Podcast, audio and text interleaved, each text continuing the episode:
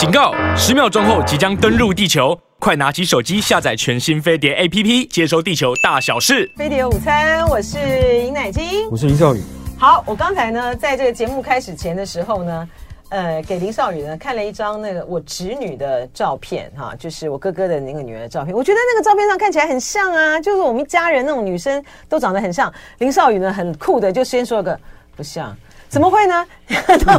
你是你是认识我们家最完整的人之一，啊、可是你没有看过那个，你没有看过那个小朋友，他现在已经十八岁的那个，他更小的时候你也没看过吗？也许没有啊，真的吗？嗯、哦，不会啊，我觉得蛮像的啊。哦，好，好，我大家在争执这个东西是为了什么呢？好，我们今天呢来看一下，好，我们今天来呃，地球人你好吗？我们今天呢，哎。Hello，Hello，坚若磐石，各位这个在收看我们的直播的朋友，大家好啊！大陆在放在放十一十一大假嘛，十一长假嘛啊。OK，好，嗯，我们先从密利开始讲起哈，就是美国参谋首长联席会议主席密利啊，他终于退了。好，为什么终于？没有啊，就做做很长啊。没有啊，就是四年一任啊。可是就感觉上，我觉得感觉上好像我们在漫长的中美、哦、中美的竞争跟斗争的过程之中，嗯、我们听到的都是密利啊。对，因为呢，在那就他他那四年刚好就在川普的大部分任期中间过去的。对，而且中美之间的那个角力的非常的激烈啊。嗯、那所以呢，就一直都听到，哎，就是密利好像觉得说，哦，密利，特别是因为在川普的时期间的时候。好像常常会有传出来说啊，川普可能要把他换掉什么之类的哈，但是他就终于做完这个任期呢，下岗了。来，请来来谈一下他在他的卸任的演说里面呢，呃，批评啊，没有未点名的批批评独裁者。来，请少宇跟我们谈一下。是他就在那个他在这个他的这个卸任演说里面说，他说美国呢，美国的这个努努所有军队，美国军队军队的努力都是在这个。保护、捍卫美国宪法，然后抵御这个国内外、国内外敌人。他说，美国军队绝对不会效忠想当独裁者的人。那么，以他的这个背景，他这个他以及他在当这个参谋首长联席会议主席期间，跟他这个打交道最深、最最密切的人，呃，是川普。所以大家都在，就每个人都在说，这虽然没有点名是讲川普，可是他基本上讲的讲的就是这个。讲的就是川普，他说我们的军队呢，不是宣誓效忠什么某个某个部落啦、某个宗教啦，或者某个国王、女王啦，或者是某个暴君啊，等等等等。他说呢，我们不会宣誓效忠想要当独裁的人、独裁者的人。那么我们宣誓效忠的是宪法跟美国的理这个理想理念，我们愿意为了保护这个宪法跟美国的立国精神而而死。是，那因为呢。呃，林少宇呢，他又翻译艾斯培的美国前国防部长艾斯培那个回忆录的前面的一到十几章，十一吧，还是十一章啊，到十一二章哈。然后呢，在过去的这一段时间以来，对对于这个密利呢，很烦这个川普的做的这些事情，而且他那个不是烦呢、啊，那个是因为直接挑战到这，他作为参谋首长联席会议主席，然后呢，川普呢要去。侵犯哈，就等于是说跨越了那个界限哈，要军队呢为他呃做出一些不合乎宪法的这个事情。你可不可以举个举几个例子来告诉大家一下，为什么他会讲得这么沉痛？在，在选举在选举之前，华府有就有一些有一些这个抗议游行的活动，这些活动呢，这有发生了一些冲突，然后有些有些房子会就被烧了，没有没有毁了，就是烧了，就是这些小冲突让。这个对川普来说是他没办法容忍的事情，因为就在他脚下，然后发生了这些事情，然后他又他看起来很弱，对他看起来很弱，他就没有办法容忍这种事情，他就说呢，这个叫就就交代说要叫米里去这个派派军队出去，把这些人呢给这个驱赶出驱这个驱离驱赶出来，把这场面控制住，然后呢，甚至呢，如果他们不听话的话，你可以开枪打他，然后呢，这话传到这个交给这个。呃，给艾斯培跟密利听到以后，那他们就跟他说：“你你不能做这种事情，你怎么去打自己同胞呢？”而且他们他不不应该调动现役部队对，然后去解决这些州或是市的市的乱局，因为他们是可以调国民兵啦，就维持秩序是。维持秩序是可以的，可是他不能，他不，他是让他开枪，他不能开枪。对，他说你不能打，然后他甚至川普说：“那你可以打他脚啊，你不要打他。” 不要把他打死啊！甚至于讲到这个，对对对对对，所以说，嗯，说那川普理论从这个对话对话的这个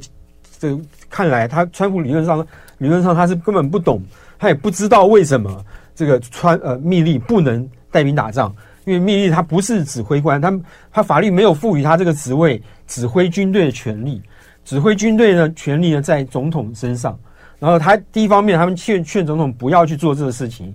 第二是他说我不能做这个事情。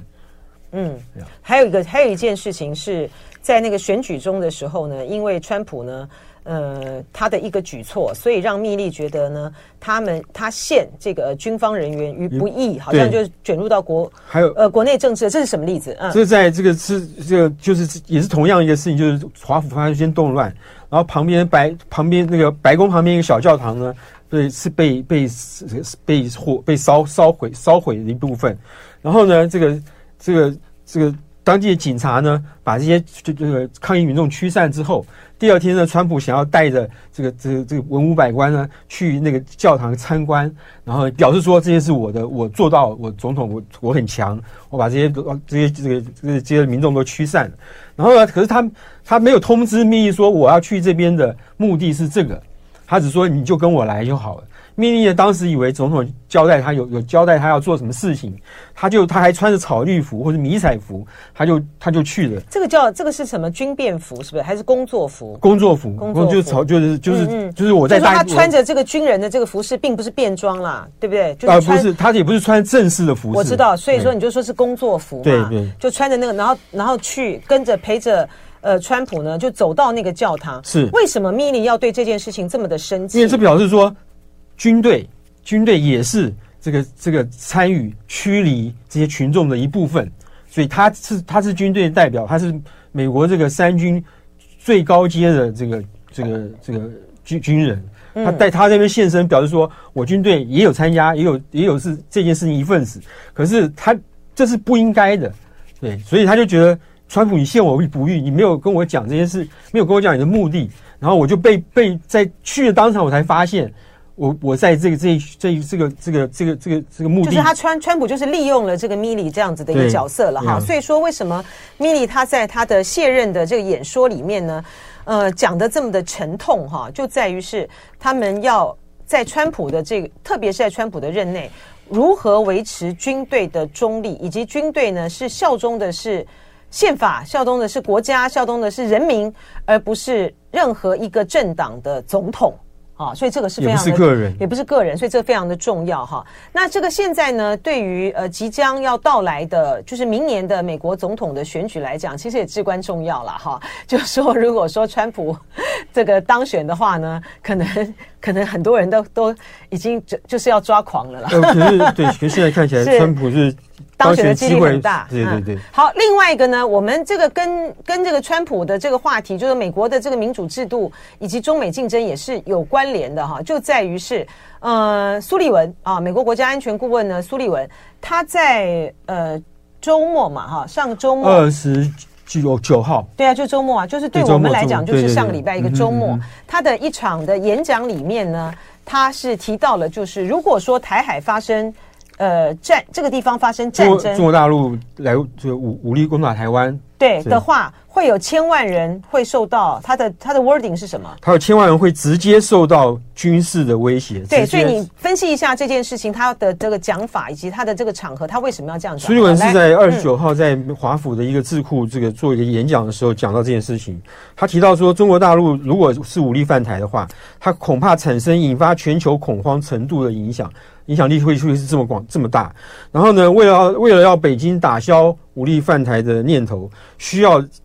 用需要同时加强对中对北京的这个贺主的贺主的力量，以及维持跟北京的对话，就是一手萝卜一一个棒子，一手棒子。那么如果包括台海在内的印太地区，如果爆发冲突的话，对全球的经济会造成毁灭性的影响，然后多达数千万人将直接面临军事威胁。这是苏利文，是苏利文跟呃美国国务卿布林肯在最近一两个礼拜在各种场合发言，讲到台湾问题的时候，都至少在在在最近几最近几个最近几个礼拜都没有讲到说我是要维持，我是要这个台湾是一个民主国家等等。两个人都是用经济的角度去切入，两个人都举都举同样的例子，都是说，呃，比如台湾海峡是全世界半数以上的货运。货柜船经过的地方，如果发生战争的话，就对全球经济造成影响。然后台这个全球的晶片有多少是在台湾制造的？如果台湾这个受到这个武力威胁的话，会对全球的经济造成影响。那么这是这是这，所以呢，要维持台海稳定呢，就必须要有必要的吓阻能力要建立起来。嗯，虽然说他们是用这个经济的角度去切入哈。就没有直接的像呃，就特别是苏利文，他并不不像这个布林肯在稍早之前的时候啊，在呃一个大西洋月刊、呃、不是在智库一个智库的演讲里面啊，提到了就是说现在跟中美之间的这个呃之间的一个关系啊，它其实是。现在是在一个后冷战哈，民主体制对这个集权，所以我们今天呢要要花一点点时间啊来讨论一下，就是说，呃，这个是在布林肯等于是川呃拜登的任期已经进到剩下最后的哈，最后的从今年到现在只有一年的这个就是到距离选举哈，只有一年的这个时间，十一月选举嘛哈，一年不到的这个时间的时候，看起来呢，美国对于呃。在拜登的政府任内，美国对于呃中国的这个政策，它的从理论哈到操作，其实算是一个比较成型的一个阶段了哈。所以呃，我们今天就要来谈这个话题啊。第一个。虽然说苏利文呢，就是苏利文他在讲，就是说啊，我们这如果台海之间发生任何问题的话呢，会有数百万受到影响。但是我们明明看到中美之间的关系是在缓和，那为什么他还要这样说？嘿，这个，我们谢谢这个朋友呢，这么多的这个朋友，凌波微步啊，什么大家呢，大家都在讲，就是聊，就是在费城呢有所谓零元购，我真的不知道什么是费城零元购啊，所以刚刚就查了一下啊，原来大家是在讽刺现美国现在的这个抢劫啊。到处啊，这很可怕哈！为什么是费城？到处抢劫，因为呢，最近呢，嗯、有上百，美国宾州当局说有上百人，这个人社社群有上百人经过社群媒体号召，一同犯案，哦、在费城数个地区呢，快闪洗劫商家。好，好可怕！把抢来的商品呢装满塑胶袋，而且逃逸。经过一阵混乱的，有五十二人遭逮捕，数十人面临刑事指控。嗯、因为现在呢，美国现在不是说什么你抢多少钱以下，反正我就是根本对，因为保险有保险的关系，他就不让，就是可以不用坐牢嘛。那、嗯、大家就好惨了。所以说，你看费城说，呃，费城地方检察官发言人 Jim 他说，卢真啊。目前已经至少对三十人提出入室窃盗、偷窃等罪名，除了三人以外，其余都是成年人。就美国这个地方就很可怕啊，像那个什么旧金山，现在真的没有办法住人了，大家都被抢劫，所以我就说美国自己。自己把自己搞得就是衰败，还但是呢，这个我们待会会来讲哈。好，谢谢大家哦。原则叫做费城零元购，就不是讽刺陈述事实。我说但用零元购啊，零元购是讽刺啊，是讽刺啊，对啊，这不是事实啊，是零元购啊，因为他并没有买啊，对啊，他就是讽刺他啊，就是零元购哈。这名字取得还不错了哈，这但我是真的不知道。谢谢大家告诉我这个这个现在叫做零元购。好，OK，好，我们现在继续来讲哈，就是说。中美之间呢，明明呢，他们现在呢，所有的这个迹象呢，都是显示在缓和啊。谢峰跟谢峰跟美国他的这个对口还开了工作阶层的会议啊。然后现在呢，呃，王毅呢，很可能在呃十月的时候，嗯，可能会安排到这个呃华府去访问。然后中国的副总理呢，也即将要到、呃、美国美国去访问哈。所以看起来。呃，习近平跟拜登呢，在 APEC 峰会上面会会面这件事情是越来越有瘾了啊。那虽然中美关系实质的互动运作呢在缓和中，那为什么他们话都还是要讲的，这样吓阻啦，然后什么集权啦，啊，民主对抗集权，还是这么的，这个这个是强硬的哈。那我我刚才我没有讨论到说，我觉得这个是在嗯、呃，拜登的任期剩下。就是选距离选举剩下最后一年的这个时间，我认为美国就布林肯他们这个班子啊，他们终于理出了一个论述的头绪了哈。这个少宇来跟大家讲一下，嗯，呃，这个尤其尤其在最近的两个礼拜、三个礼拜，呃呃，大概在九月十八号吧，如果如果没记错的话，布林肯在华府的那个 Johns Hopkins 的这个一个国际国际关系研究所发表了一篇非常非常长的文章。那篇文章呢，就全从头看，从头到尾呢，在这个事实方面，或者美国做了什么事情啦，这些这些都没没有什么新意。可是他有新意是，他搭起了一个大的架构。他这个架构就就相几乎是相等于美国对中国或者对这个全世界它的整个的战略大战略的大战略一的的一个架构。他首先指出，他首先定义说，我们现在是处于什后冷战什么样的时代？对。然后他他定义的是说，我们现在是已经已经到已经在后冷战时代已经结束了。嗯。可是呢，新的这个时代是正在成型。换句话说，一边一边已经结束，一边已经一边正在成型。那这个成型的时代是什么呢？他没有给，他没有给出一个名字，他只提醒大家说，这个时候呢，正是一个历史的拐点。历史拐点就是说，你现在做了什么事情，你都都会影响到未来几十年的几十年的发展。那么，这个这个正在成型的时代有一个很大的特征，就是这个过去，呃，这个全球地缘政治得以稳定。然后呢，这个大家遵守这个一致的规范，这个以规则为基础的这个规范秩序都被打破了。那个出现了这个修正主义的国家，或是这个独裁的国家，而且还不止国家，甚至可以影响到这个全球呃地缘政治的稳定的商人，这个 NGO 组织，还有这个呃恐怖分子等等等等，这些这些因素都是这个过去在后冷战时期。的秩序里面看不到的，这是一个特点。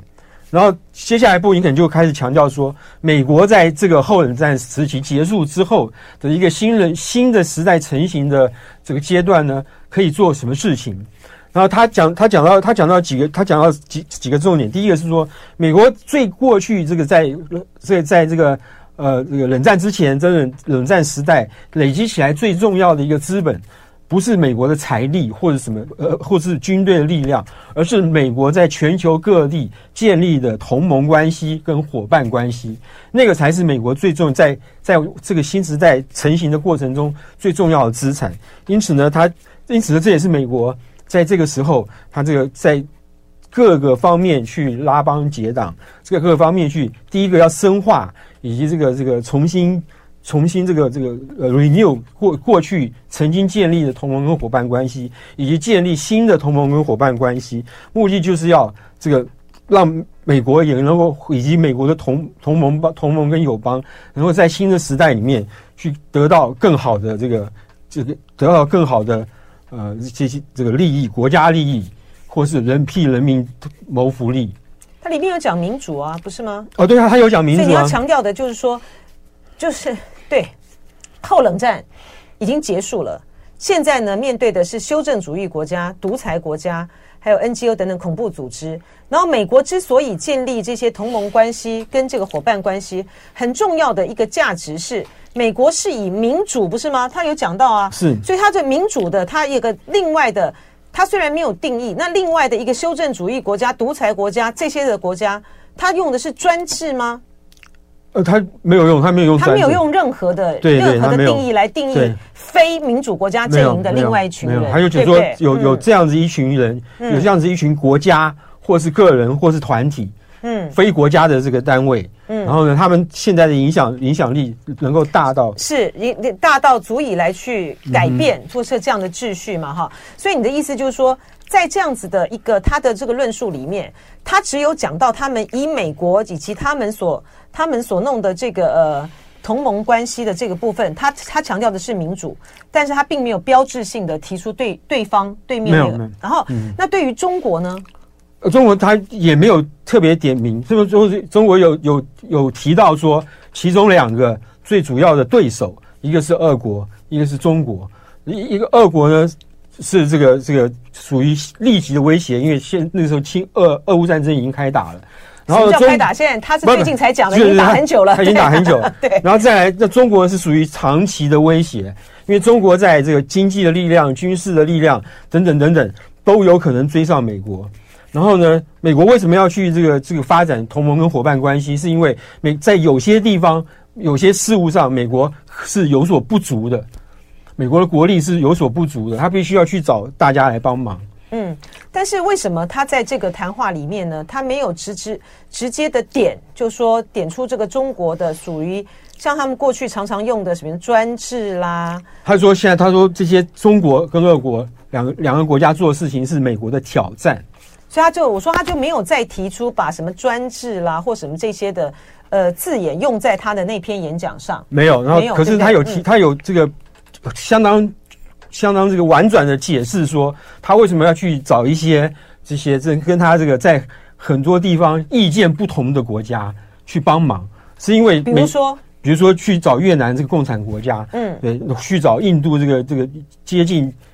极接近独裁统治的国家。他有这样讲独裁统治，他们他没有讲印，对对啊，他们对他是讲说印尼嘛，不是不是，他说印度嘛，对，他有解释，就是说他为什么要找越南，他为什么要找越南？他不是他没有点名找越南。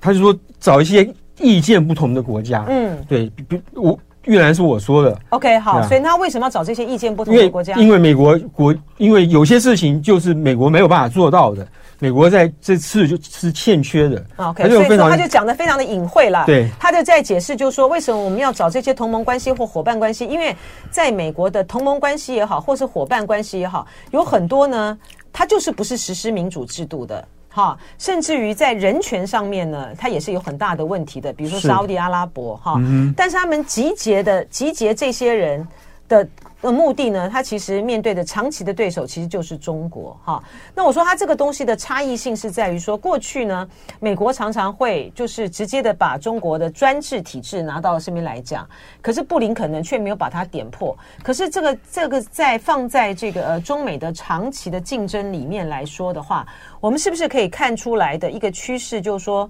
就算是中美之间是缓和的，可是呢，他们。的底层的有关于制度和意识形态之争，才是真正的战场。呃，当然是是没错，嗯、对。比如说，呃，最近几天，最近几天，因为中国中国大陆呃刚好碰到国庆国庆国国庆的假期，然后布林肯呢就这个写发了一篇这个贺贺祝贺国国庆的文章，放在这个国务院的网站上。然后呢，这个还有一些。比如说，中美这个就这个亚太事务展开这个工作阶层磋商啦，也放在也放在网站上，也是放在网站上，看起来一片形势是一片这个朝着缓和方向走的。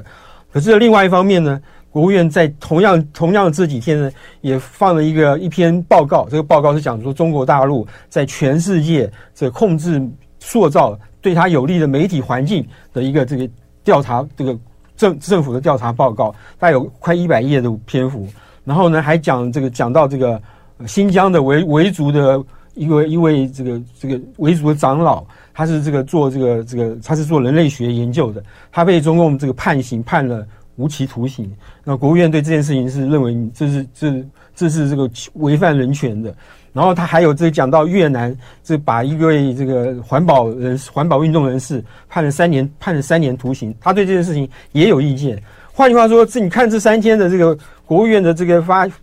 新闻稿跟发言，你觉得美国美国一方面去跟这些去跟他所谓去跟他他所谓的这个这个共产国家制度不同的国家，呃，这个尽量保持这个友好的关系。另外一方面，他仍然没有忘记在他这个价值观上面，他一。还是继续的维持。我觉得这个不是说没有忘记在价值观继续维持，而是说人权变成是他的一个手段。嗯，好，人权就是变成是他这个手段。他呃，你就说布林肯，所以我们刚才讲说，他美国的一个呃，对于中国哈，还有在所谓的后冷战已经结束了，新世纪挑战中，他这个论述还在慢慢的这个形成之中，所以说他会才会讲的这么的模模糊糊的。呃，他抢。他既他既他既没有明目张胆的呢讲到说民主制度的这种价值，因为呢，事实上民主制度的价值，这个是在冷战时期的时候，大家所以民主跟这个共产嘛，哈，他没有这么标举的民主制度是我结盟的一个根底，因为他事实上他所要结盟跟友好的国家很多不是实施民主制度啊，对，所以呢，他又不敢 完全的这个讲清楚，然后在人权的部分。嗯，他虽然说还是用这个人权来去指责着这个中国，指责着这个什么，但是因为他他最想拉拢的这个沙乌地阿拉伯，还有这个印度，就是一个很没有人权，很没有，还有越南，就是一个很没有人权的国家。所以说他，但是这个却反映出来说，他们接下来呢，就算是跟中美之间的关系和缓，然后习近平跟拜登会在这个 APEC 这个会晤的话，就是中美之间现在卡在这个底层的所谓的制度跟意识形态之争，还有就是我要我美国要把你这个老二打下去。这个东西是不会停的，对，因为那是基本基本价值观的不同。是基本价值观，而且呢，这个这个不只是基本价值观哦，这是一个操作的策略和手法。因为呢，最重要的就是我们过去也常也讲也讲了很多次了哈，就说美国呢第一次在这个世界上面碰到了一个强而有力的对手，这个对手呢提出了一个完全不同于美国民主价值的。民主价值的一个操的价值观，一个操作，一个而且它是一个架构，可操作、可操作的一个架构。所以说，当中国呢，习近平提出了呃人类命运共同体哈，然后呃王毅他不前两天还在那边还在那边出席了人类命运共同体的白皮书的记者会哈，它是有个理论架构的啊。那它的这个人类命运共同体的这个理论架构，对于美国来讲，它就是说。民主民主制度不是放诸四海皆准的，对不对？我们的这个人类命运共同体的这个架构的底层，是我尊重各国的采取的一个制度。然后呢，我们要让大家的生活共好才是最重要的。简而言之就是这样子啦，就你不要去管这个制度了，能够谁能够把老百姓的生活搞好呢？这才是最重要的哈。然后呢，这个是让美国呢觉得很胆战心惊的。你好像要改变这个世界的游戏规则，所以说呢，中国呢再讲再讲多少次，说我并不不会走这个国强必霸的这个路线。美国就是不信，他觉得你就是挑战了他的民主价值。最重要是中国那一套，他行得通。他在很多非洲国家，在很多的这些国家，他行得通。最新的一个例子呢，就是呃，拜登不是举行那个太平洋峰会吗？啊，太平洋峰会，太平洋峰会啊，拜登啊，不是太平洋峰会啊。那所罗门的那个不就不参加吗？他不参加理由就是说，哎，他不想要听这个美国说教了。教师爷在教师爷讲这个民主的那一套。哎，谁先讲谁是教师爷？是杨杨洁篪在阿拉斯加峰会的时候就指着美国说，美国没有资格。没有，不能够再摆出教师爷的面目了。好，我们把那个中国的这个逻辑讲完哈，就是说为什么呃美国呢，他就是不会相信呃中国不走国强必霸的这条路啊，因为他觉得你现在提出来什么呃构建人类命运共同体，你就是要改变这个呃既有的既有的这游戏规则，而这既有的游戏规则就是我美国老大说了算的游戏规则嘛哈，就是美国。没有办法忍受这个事情哈。第一点，哎，这个前提是要确定的，就是在说美国就是霸主哈，美国它就是要当这个全球的这个霸主。那它的全球的霸主呢，他就是觉得说我今天呢打你了，你还不听话啊，你还不听话。对，就中国来讲，所以他现在呢，他就是转个弯，用了一个不不一样的方式呢，呃，因为他也知道他自己的实力现在不不足以。不足以去压制中国了，早就已经不足以压制中国，所以布林肯不就才讲了吗？他们要联合这些什么、嗯、呃盟结盟啊、友邦啊这些东西来对抗。那对抗的对象当然就是只有，就是最主要的对手就是中国嘛。所以我就说，不但是这个所罗门群岛的这个总理呢，他不参加太平洋峰会哈，呃，拜登的他就说啊，我不想再听美国说教了。而这个呢，在。疫情之后，二零二一年三月十八号，呃，杨洁篪那时候跟王毅啊去见了，跟那个布林肯还有嗯苏利文见面的时候，杨洁篪的那那个谈谈话，在前面一开场的时候，巴拉巴拉巴拉巴拉，把这个美国呢教训了这个一遍的那个谈话是非常非常重要的。他的意思呢，就是说这个呢，呃，我不认为世界上大多数国家会承认美国所提倡的普世价值，或认。认同美国的意见，能够代表哈，能够代表国际的这个民意，就是说美国呢，呃，继续当那种教教师爷，对，他是用这个词嘛，对，用教师爷来这个、呃、这种姿态哈，来去指责、拒绝啊，无理指责的这种教师爷的这个姿态哈，美国的他说，你们没有资格在中国面前说你们从实力的地位啊。出发同中国谈话。哈，王毅说：“我们要求美方彻底放弃干涉中国内政霸道行径，美国的这个老毛病要改一改了啊！就是你不要再拿个教师爷了啊！所以这个对于美国来讲就是啊，他就是在去，他就是要透过我的这一套的这种游戏规则哈，呃，来去打你这个民主。”民主的、自由的这样的体系嘛，因为中国的确，他在操作的策略上，不管是一带一路，或者是他的很多的一个做法，他在这些国家的确是奏效的哈。嗯，好，另外的一个就是说，美国为什么不相信中国的原因？南海嘛，对不对哈？嗯、当这个南海呢，呃，中国开始建造礁成岛的时候，哈。然后这个，然后在南海的主权上面的时候呢，去伸张这样的这个呃主权主张，那个美国当然就是很很很紧张了哈。这是第一个，第二个呢，就是嗯，习近平在二零一八年的时候，大陆的开这个两会啊，不就修改这个宪法嘛，取消这个任期制度啊，国家主席的任期制度。那对于美国来讲，那就是你就是改变了这样的游戏规则，即便是过去呢。呃，是十年啊，邓小平立下来的那个是十年一任，但是他总是有个有个类似像任期制嘛，十年两任，对，十年两任，对不起啊，就十年两总是有任期制。那你现在就继续这样子做下去的话，这个对于像美国这种民主国家来讲，当然是很大的挑战呐，哈，因为美国这不是搞了这不四年四年八年，你就要换一个，就是政治上面很不稳定哈。可是中国呢，却可以用这样子的一个制度呢，你这样子要进行的就是一个长期的一个制度上面的抗抗争了哈。呃，第三个就是我觉得最关键的，就是在台海的问题上面。为什么包括苏利文啊，然后包括这个拜登，包括呃布林肯，他们一再强调的，就是要在建这边建立起吓阻的力量哈，就在于是说，他们真真切切的意识到，在台海的问题上面，在这个所谓的台湾问题上面，再也不是美国说了算了。呃，就在这种问题上面，再也不是美国说了算。就是美国过去呢，在有关于两岸的这个问题上面的时候，呃，你对于像像呃像陈水扁那种玩这种一中一台往这边走的话呢，美国呢就大陆呢就是由美国来管，嗯，来管台湾啊，来管台湾，就不要往这个方面方向来走。可是现在呢，现在呢？关键在于是你碰到了一个，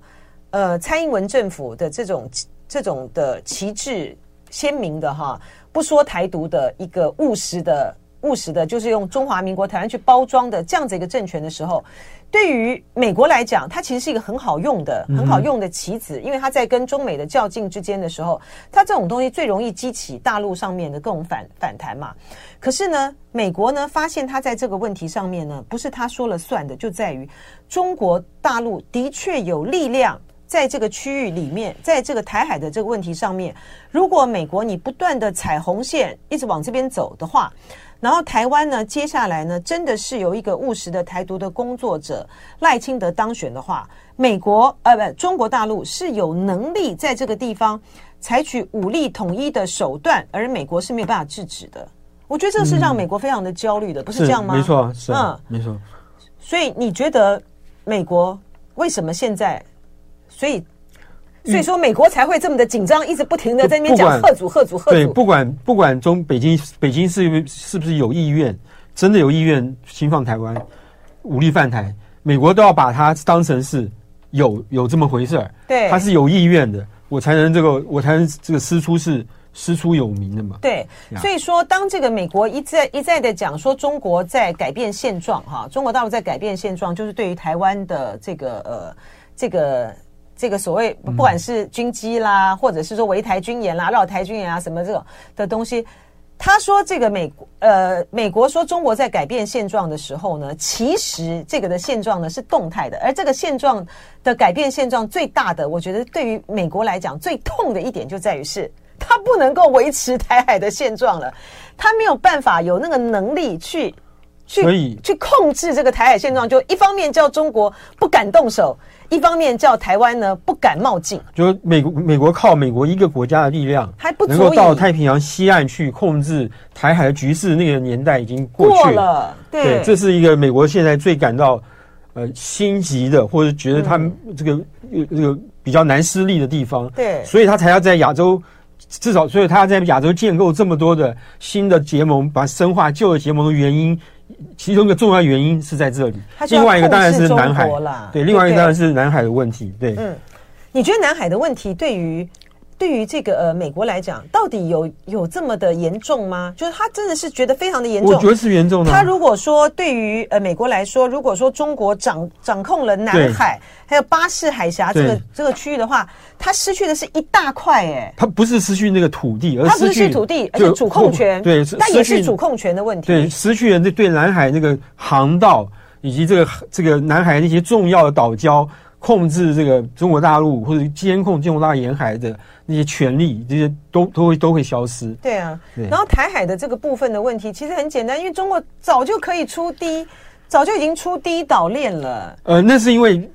在过去那个那那些同盟还没有拉起一条链来。对啊，就是你有那些那些点在那里没错，是啊，可是过去没有拉起一条链，他现在要把那个链给拉起来。拉起来，对。但是你。中国已经有能力出第一岛链了哈，但是他现在比如说苏立文老是在讲，就啊台海之间如果发生什么啦啦啦啦，就美国也在讲，啦啦啦会影响到什么千万人啊，所以他要控制，他要控制你，所以他要不能让你出去嘛。他他不是控制，不不不不不，他不是要控制你不能让你出去，因为他出去已经是事实了，而是回到你刚才讲的，他现在必须要结合这些的，不管是日本啦、韩国、韩国啦、越南啦、菲律宾啦啊。然后这个一整条，然后南边到澳洲啦，哈，所 以说这一条就是要让中国呢，他他所谓的贺祖的意思是这样嘛，哈，就是说要让你，你如果要采取行动的话，你要付出很大的代价。他希望你不要采取行动嘛，哈。但这个这一切的根源都在于是，他就他就没就是没能力，他的他就没能力了嘛。假设中国真的今天狠下心来 要来动手的话，他就没能力啦。所以他现在要形成贺族的网络。我我也不愿意读美国书，我觉得美国不是这个这个部这个部分，不是你这样想，你这样想是，嗯、你这样想是是站在一个中美较劲的这个立场上，嗯、不对的。你是应该要回到台湾的立场来讲，就是说我们台湾为什么要去让别人把我们的命运交在这两边？对，我们当然不愿意读美国书啊，但是实际上是说美国 一定会输啊。对呀、啊，哎，联合报。你的老东家今天做的那个呃民调说，他们不是做那个两两岸关系的那个呃调查吗？我们还是有百分之四十八的国人相信说，嗯呃，如果台海有战争的话，美国会出兵。哎，呃，这个时候跟过去几年都不一样，因为这个是在拜登说过好几次之后。对，可是可是这个林少宇，请你拿出这个。跑这个国际新闻，还有这个军事新闻的这么久的的资历，你坦白说，你觉得美国会出兵吗？我觉得如果拜登在的话，你觉得他会出兵吗？出兵的可能性是大比过去大的。那怎么出法？怎么出法？怎么出法？我、嗯、他不会，他不会派派，他不会派军队来替台湾打仗。嗯，他顶多做到跟这个乌克兰一样，顶多啊，顶多甚至比乌克兰还要少。嗯、就是说，他供应的武器或者什么。或是这个他他其他的各种方式会比乌克兰还要少。哎，可是那个不一样哦，因为乌克兰是乌克兰是陆地哦。是是是。对，那台台海之间那是那那是事实上有困难。对对对，对我我的意思说怎么怎么打怎么怎么弄怎么弄？来来，你分析一下，你觉得他会怎么弄？我觉得他第一个他会这个想办法在这个维持航路的开通方面。帮台湾维持一个航道或两个航道的自由航行、自由航行的能力，你觉得有可能吗？有有有有没有可能做得到？是吧？嗯、我不觉得，我我不觉得他可以做很久。对，他可能会做，他可能就前一个月啊，或者是或者是这样的时间，他他愿意他愿意花很大的成本去做。可是如果你没有办法很很快打完，那那这个事情也就也就会也就没了，就没了。可是，嗯嗯，如果中国要打台湾，如果没有办法在三天或是七个礼一个礼拜之内打下打，就是结束这场战争，那北北京也对对，北京也吃力了。对，所以对啊，北京也吃力。对，就是没错。这个林波维布说，美国不敢打击大陆本土，对，因为他那这样当然啊，那这样就是第三次世界大战了。哎，如果说是这样的话。这才是台湾唯一的机会哦！就说今天呢，对于台湾来讲，假设今天大陆呢真的采取任何的呃武力行动对台湾的话，像林少宇刚才讲的那种说法，就说，呃，不管拜登什么开一个航道或什么，台湾终究就是死啊，打一天也死，打十天也死，打一个月也死，哈，都是死，哈，都是很惨。唯一的机会呢，其实就是当大陆对台湾采取行动的时候呢，美国就去打大陆的本土，这是这这才台湾才有可能。这个你就是把全球呢搞到第三次世界大战呢，才有可能才有机会。否则，这是唯一的机会。但是，这有可能吗？不可能，不可能嘛！啊、所以就是就是个死局，就是个没没，就是个死。台这台湾俩就很惨。好，不好意思哈，我们这样子讲的，好像就是觉得说，哎，这我觉得这是很现实的啦。就是台湾就是一个死，只要一动一到一动手，台湾就很惨，就是没没话说。但是，对于因为只剩下一分钟了哈，但是对于这个中国来讲的话呢，其实如果说。明年是川普当选的话，哦，那个局完全不一样，我就完全不一样了。嗯、我觉得就是美国就是会再次衰退，然后中国就是有机会崛起了，而有很大的机会，对，在各方面都能够再再进一步的，嗯、不见得马上能够超过美国，可是它可以拉近跟美国的距离，是对很多地方，所以那个那个局势就又是完全完全不一样转了。而且如果说明明年是。赖清德当选的话，也是中国的一个好机会，所以二零二四真是一个关键年呐、啊！好，就今天就聊到这了，拜拜。就爱点你 UFO。